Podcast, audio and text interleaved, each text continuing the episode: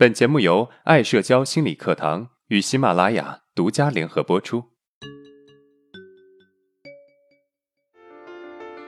走出社交恐惧困扰，建立自信，做回自己，拥有幸福人生。大家好，我是爱社交创始人阿伦。今天呢，我们来聊一聊现实生活中一个有趣的现象，那就是有一类人在陌生人面前表现得很腼腆，说话呢一板一眼，绝不多说，简直就是省话一个。而这类人呢，在熟人面前完全是另外一副景象，完全释放自我。往夸张里说，跟这类人不熟悉的人，如果看到这种变化，也许会感叹：这是不是人格分裂啊？刚毕业开始实习那会儿，我们部门有一个同事也是这样的人。记得有一次，我们部门在 KTV 聚会，叫上一个客户。这个客户啊，跟我们公司算是老熟人了，但是跟我们这些实习生不算是熟悉。而这个老熟人对这个实习生的印象一直都是内敛、腼腆、不爱说话。由于这一次聚会叫来的客户就这一个。因为相对来说，这个环境熟人还是很多的，所以我这个同事唱了一首歌之后，就开始慢慢放开了，然后跟同事越来越嗨。坐在我旁边的这个客户，不经意间说了一句话：“这小张啊，怎么跟变一个人似的，这么嗨？”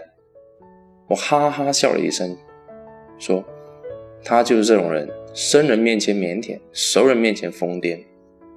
那为什么会有这种类型的性格呢？”接下来，我们来好好解释一下这种现象。我们经常把这种在陌生人面前腼腆、熟人面前放得开的这种现象，称之为慢热。为什么一个人会慢热呢？其实啊，慢热是一种由于对环境的防御比较强，而导致的需要更多的时间去适应的状态。这个时候，我们又产生另外一个问题了：为什么这些面对环境多了一层防御，而有些人却没有呢？根据我近几年对一千多个学员的观察，我发现一个现象：绝大部分的人在长大之后变得慢热，是因为啊，大部分人并不是最近几年才慢热的，而是从小都有这么一种状态，只是说严重或者轻度而已。其实我也算是一个比较慢热的人，我妹妹小我几岁，但是她就是那种比较自来熟的人。记得小时候有一次啊，我跟我的妹妹一起出门，遇到亲戚。因为跟这个亲戚实在是不熟，知道应该怎么叫，但是我不好意思叫出来，结果让我妹妹也不要叫，但我就不会尴尬了。结果我妹还是叫了，我也只能跟着一起叫，但是真的很不习惯。而这个慢热的习惯也一直保持到现在，只是现在比以前好太多了。从我收集的案例和我的个人经历啊。我们可以知道，慢热的问题一般情况下都是从小就有的。那么小时候我们发生了什么事情，我们会变得慢热呢？其实这一切源自于关系。什么样的关系呢？在我收集到这些案例中，呈现这么一种态势，那就是小的时候性格状态是慢热的孩子，都有一个慢热的母亲或者父亲。我们从他们身上学会了跟别人相处应该是慢热的状态。父母的慢热是怎么传递给孩子的呢？在精神分析理论里面，有一个理论叫做投射性认同，也就是说，父母在无意识间会把自己对于事物的评价、看法以及自己的性格状态投射到自己的孩子身上，而这个时候，像一张白纸一样的孩子必然会选择认同，那么就形成了投射性认同的这个连锁反应。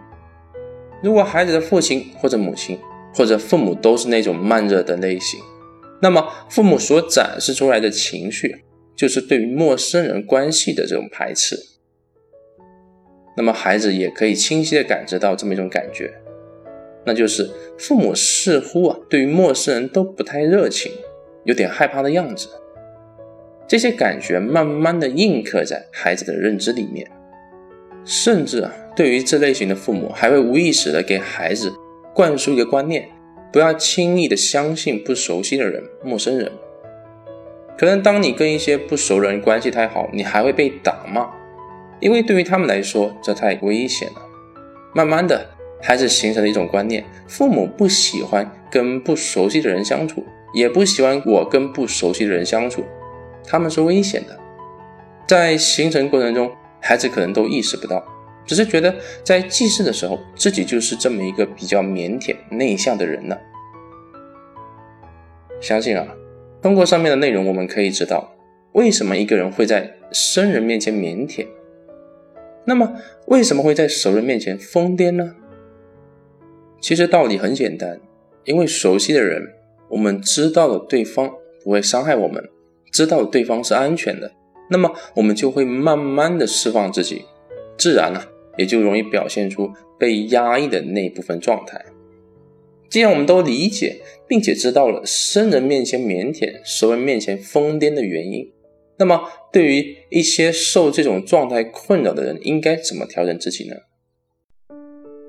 第一，这只是一种性格状态，并无好坏。慢热不代表你是一个不够好的人，相反，慢热一旦跟我们进入熟悉的关系状态，那么就能够成为稳定的、良好的人际关系。倒是到哪里都自来熟的人。表面上关系很好，实际上并不一定交心，所以我们不需要担心这种状态，只需要淡定做自己，想说就说，不想说就不说。你离良好的人际关系的距离啊，只是时间而已。第二，我们可以试图一点一滴的去突破自己啊。我们在陌生人面前表现的拘束，实际上是源自于我们的认知惯性。打破认知惯性，需要的是获得新的体验。所以，我们可以尝试多去跟陌生人交流，获得新的体验，取代旧的体验。第三，把更多的精力投入于你该做的事情。困扰来自于大脑这句话一点没错，而行动则可以在一定程度上取代思维。当然，也不是让我们不思考，而是让我们不对这个性格状态进行思考。当我们把精力投注于日常的行动。那么我们的困扰自然的也会减少。那么我们来总结一下今天的内容：第一，慢热的状态实际上是对于人际关系进展太快的一种自我保护；第二，投射性认同，一方把自己与自己、自己与事物的相处的状态投射给他人，而另一方则无意识之间接纳了这种状态。